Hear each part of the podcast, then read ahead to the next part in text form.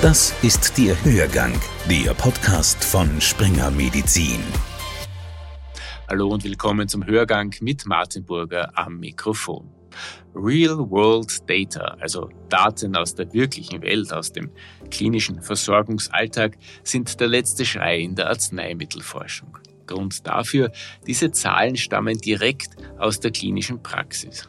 Das Gute daran, sie sind bereits vorhanden und müssen nicht extra erhoben werden. Real-World-Daten stammen beispielsweise aus elektronischen Patientenakten oder aus Beobachtungsstudien.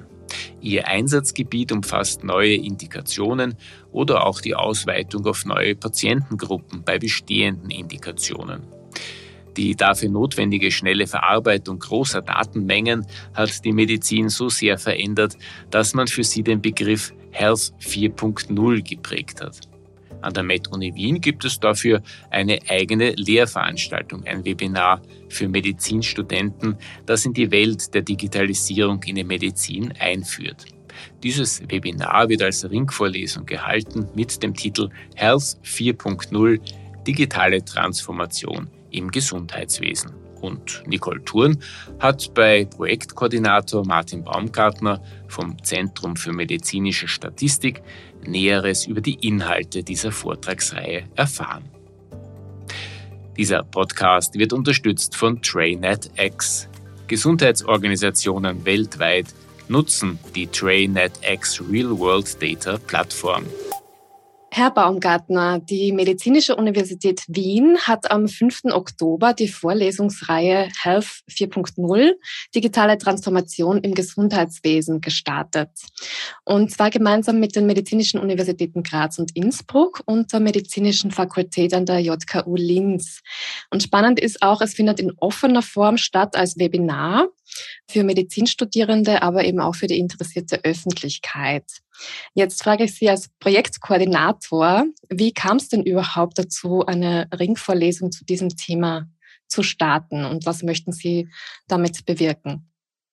Die Ringvorlesung ist, das ist Teil eines größeren Projektes, das vor einiger Zeit von der Vizerektorin Lehre äh, gemeinsam mit den anderen Universitäten ins Leben gerufen wurde und da wurde noch beigezogen der Curriculumdirektor medizinische Informatik und gemeinsam haben sie dann ein, äh, ein Projekt entwickelt, das auch beim Bundesministerium äh, für Bildung, Wissenschaft und Forschung großen Anklang gefunden hat und auch vom Ministerium unterstützt wird. Das gibt uns das Übergerüst für diese Vorlesung Health 4.0.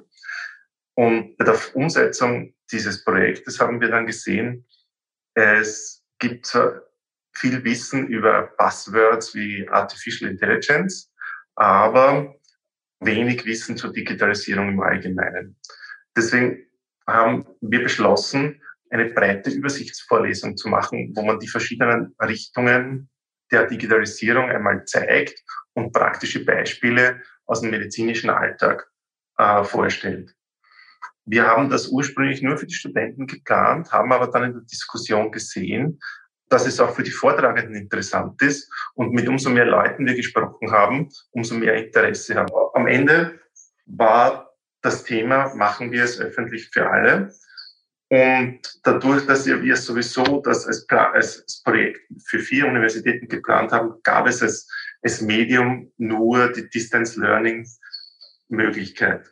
Äh, und damit war es eigentlich ein kleiner Schritt, das für alle Interessierte dann zu öffnen. Und wir haben auch sehr sehr gutes Feedback dazu. Wir haben für, für diese Vorlesung HES 4.0 äh, derzeit ungefähr 400 Anmeldungen und die Teilnehmer kommen aus verschiedenen Branchen, also einerseits aus dem Medizin, aus dem universitären Bereich, andererseits aus dem Pharmabereich, aber auch aus dem öffentlichen Bereich, wie zum Beispiel der Sozialversicherung. Ähm, jetzt ist ja das Gesundheitswesen auf verschiedensten Ebenen und in verschiedensten Formen auch mit der Digitalisierung konfrontiert. Da gibt's schon einige Vorzeigebeispiele und Themenfelder, wo viel Umsetzung auch schon passiert. Und wie Sie auch gesagt haben, die Vortragsreihe soll da auch so Insights geben und Einblicke zum Stand der Dinge eigentlich. Und ich würde vorschlagen, für unsere Hörer und Hörerinnen gehen wir so ein bisschen die Themenkomplexe einfach gemeinsam gemeinsam durch, ähm, weil es da sehr spannende Entwicklungen gibt. Ähm, zum Beispiel habe ich mir da herausgegriffen wir haben auch im Vorfeld darüber gesprochen, das Thema digitale Diagnostik, ähm, jetzt auch Stichwort Telemedizin. Wie sehen Sie denn da die Entwicklungen und was wird es dazu geben in der Vortragsreihe? Ähm, die digitale Diagnostik ist im Allgemeinen bekannt zum Thema Radiologie. Also die Radiologie hat schon sehr früh damit begonnen, die Bilder, die sie aufnehmen, von Röntgengeräten, MRTs etc., mit Hilfe von, von Algorithmen auszuwerten. Das heißt, es gibt dann einen, einen Algorithmus, der unterstützt den Arzt dabei, jetzt Abweichungen vom, vom gesunden Patienten im Bild zu erkennen. In der Zwischenzeit wird das auch von anderen Fachrichtungen benutzt. Also es wird auch in der Pathologie benutzt, um Zellen zu zählen, beziehungsweise zum Beispiel Krebszellen zu identifizieren und dabei den Arzt zu unterstützen. Ein großes Anwendungsfeld ist auch in der, in, in der Augen, im Augenbereich, wo sehr einfach zum Beispiel auch schon Mobilfunkgeräte mit einem zusätzlichen Objektiv erlauben, dass man einfache Bilder vom Auge macht, also auch vom Augenhintergrund. Und diese kann man dann mit, mit Artificial Intelligence zum Beispiel auswerten. Das wird in Gebieten wie ländliche Gebiete in Indien zum Beispiel für, für die Erstversorgung verwendet, wo kein Arzt weit und breit ist und man da eine erste Diagnose stellen kann, die nicht so gut ist wie im Krankenhaus, aber eine erste Einschätzung einfach des Patienten erlaubt. Und zum zuletzt sei noch genannt die digitale Diagnostik in der molekularen Precision Medizin, wo es wo eine Genomanalyse einfach nicht möglich ist, ohne äh, jetzt dann auf Big Data Anwendungen und Digitalisierung zurückzugreifen. Mhm. Ah, wer wird denn da auch einen Vortrag dazu halten? Also von welcher Ecke oder welchem äh, Department wird das kommen? Wir haben in den Vortrag zur Digitalisierung der Pathologie, den gab es leider schon. Also da können Sie, äh, können wir noch die, die Unterlagen zur Verfügung stellen. Für das Thema Augenheilkunde gibt es am 3. November dann von der Medizinischen Fakultät Linz einen Vortragenden, der auch dabei auch das Thema äh, Telemedizin berührt. Und dann unser letzter Termin, da geht es um Genomikmedizin am 26. Jänner. Das leitet dann, also das wird dann vorgetragen von Christoph Bock, den Leiter unseres Institutes. Also sehr vielfältige Experten und Expertinnen und, und Forscher, Forscherinnen, die da auch als Vortragende aktiv sind. Ein wichtiges Thema, das, glaube ich, ja, in, in allen Bereichen unserer Gesellschaft Eingang findet, in der Wirtschaft genauso natürlich wie auch im Gesundheitswesen, ist das Thema Big Data, also Datenerhebungen und Verwendung von Daten auch für medizinische Forschungszwecke. Hier wird es auch am 10. November um Real-World Data in der klinischen Forschung gehen. Ähm, jetzt wäre vielleicht auch die Frage, was sind denn Real-World Data überhaupt und warum ist das wichtig? Also beginnen tut mit Big, Big Data. Also Big Data erlaubt, behandelt äh, große Datenbestände, die man durch Analysen woraus man aus Analysen neues Wissen generiert.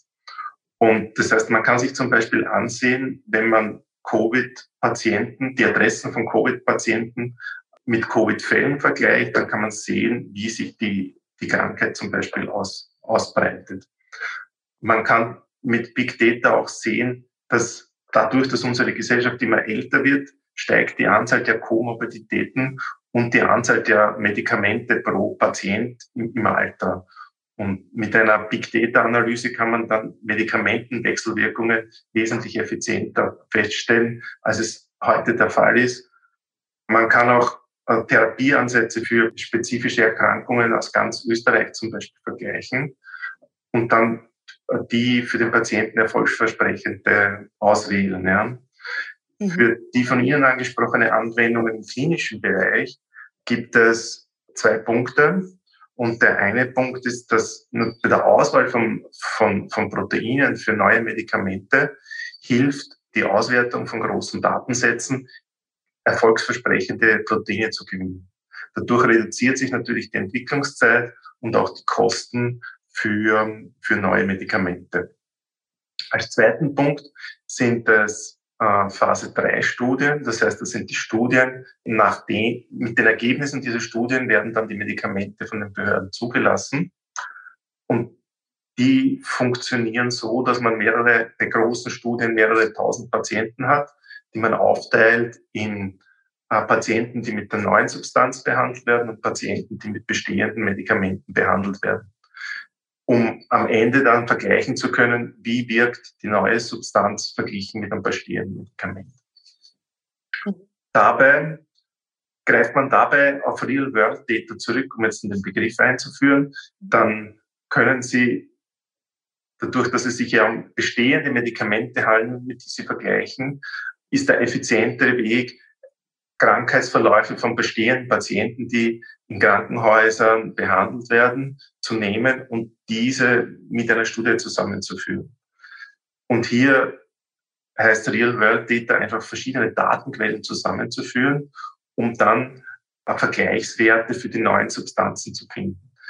Das macht die Patientenakquise wesentlich einfacher, weil sie weniger Patienten benötigen für die Studie und es einfach bei der, bei der Patientenakquise auch sehr lange dauert, bis sie alle Patienten inkludiert haben und macht aber auch die Kosten der Studie, reduziert die Kosten der Studie drastisch, wenn sie dieses Vergleichsmedikament nicht mehr zusätzlich einkaufen müssen, sondern wenn sie die Real-World-Data nehmen von Patienten, die in Krankenhäusern schon behandelt werden.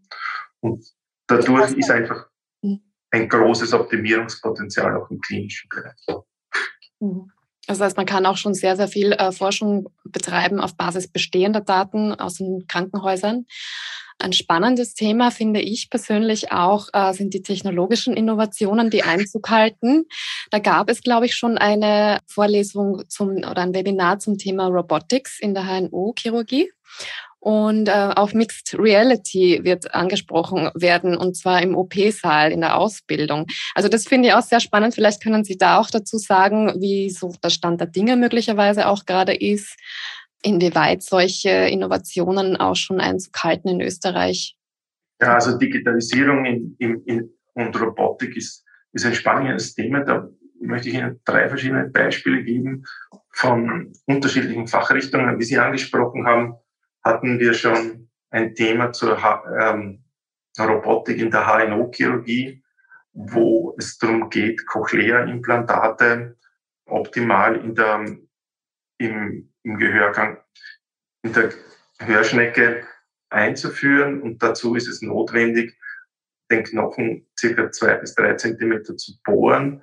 Die Herausforderung dabei ist, den, den, den Fazialnerv nicht zu beschädigen und Dabei kann der, der Roboter unterstützen, indem man der Bilder einscannt und den, dem Roboter vorgibt, welche Richtung zu bohren ist und der Roboter dann diese Bohrung selbstständig vornimmt mit einer sehr hohen Qualität.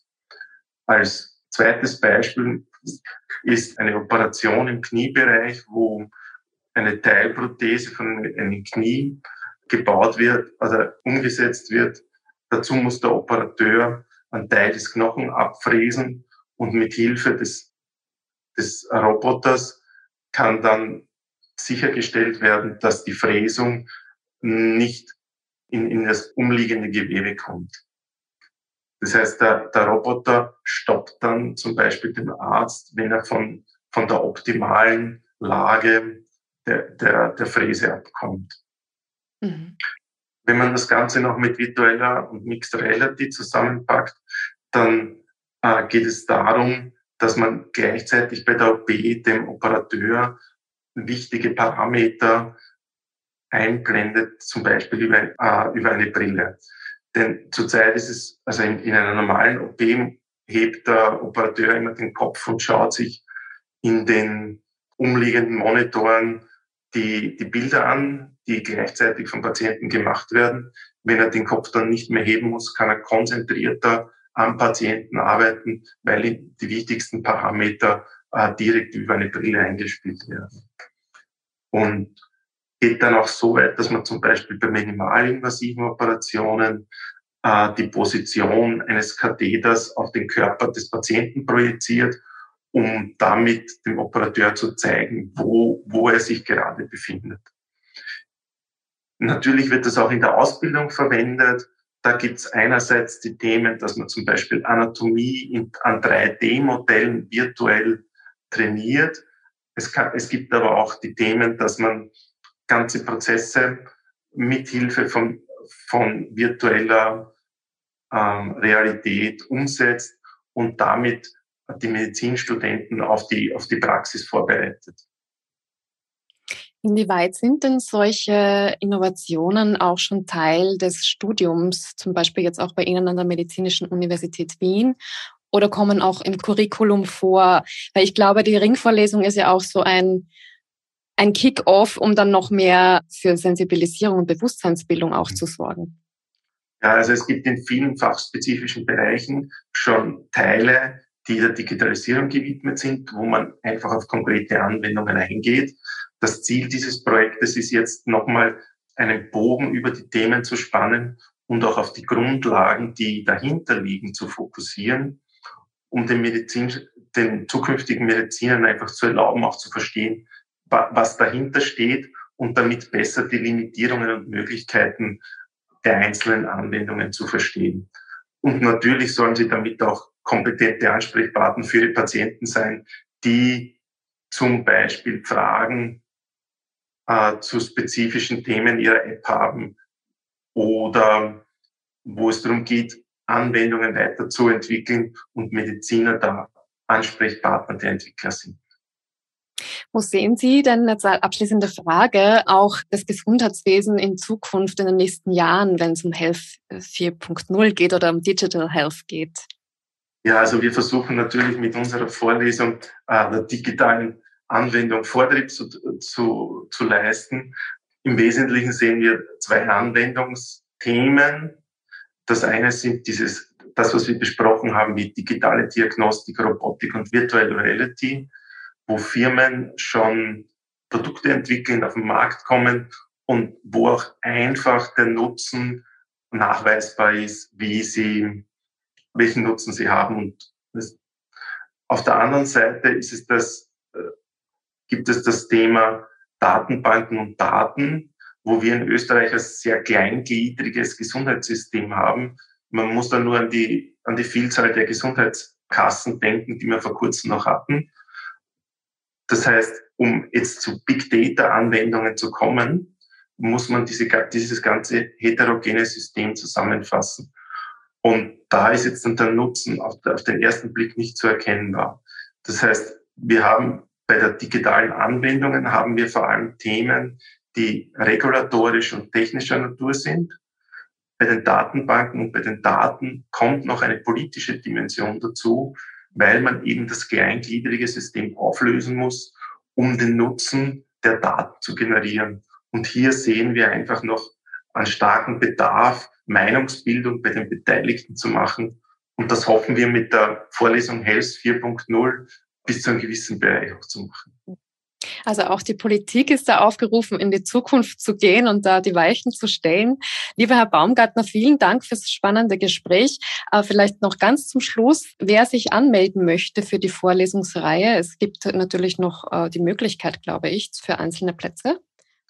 Ja, also wir, wir können nach wie vor neue Teilnehmer dazu nehmen. Und wir sind auch inzwischen haben wir die Möglichkeit, das als Fortbildung von Ärzten anzuerkennen. Den Link zum Programm finden Sie auch noch in den Show Notes.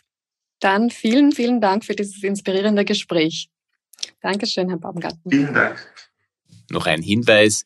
Der Online-Vortrag zum Thema Real World Data in Clinical Research findet am 10. November 2022 statt. Dieser Vortrag gehört zur Ringvorlesung mit dem Titel Health 4.0 Digitale Transformation im Gesundheitswesen. Eine kurzfristige Anmeldung ist noch möglich und zwar bis zum 9. November. Den Anmeldelink finden Sie unter anderem unter www.springermedizin.at slash podcasts. Und dieser Podcast entstand mit freundlicher Unterstützung von TrayNet X. Hörgang, der Podcast von Springer Medizin. Springer Medizin.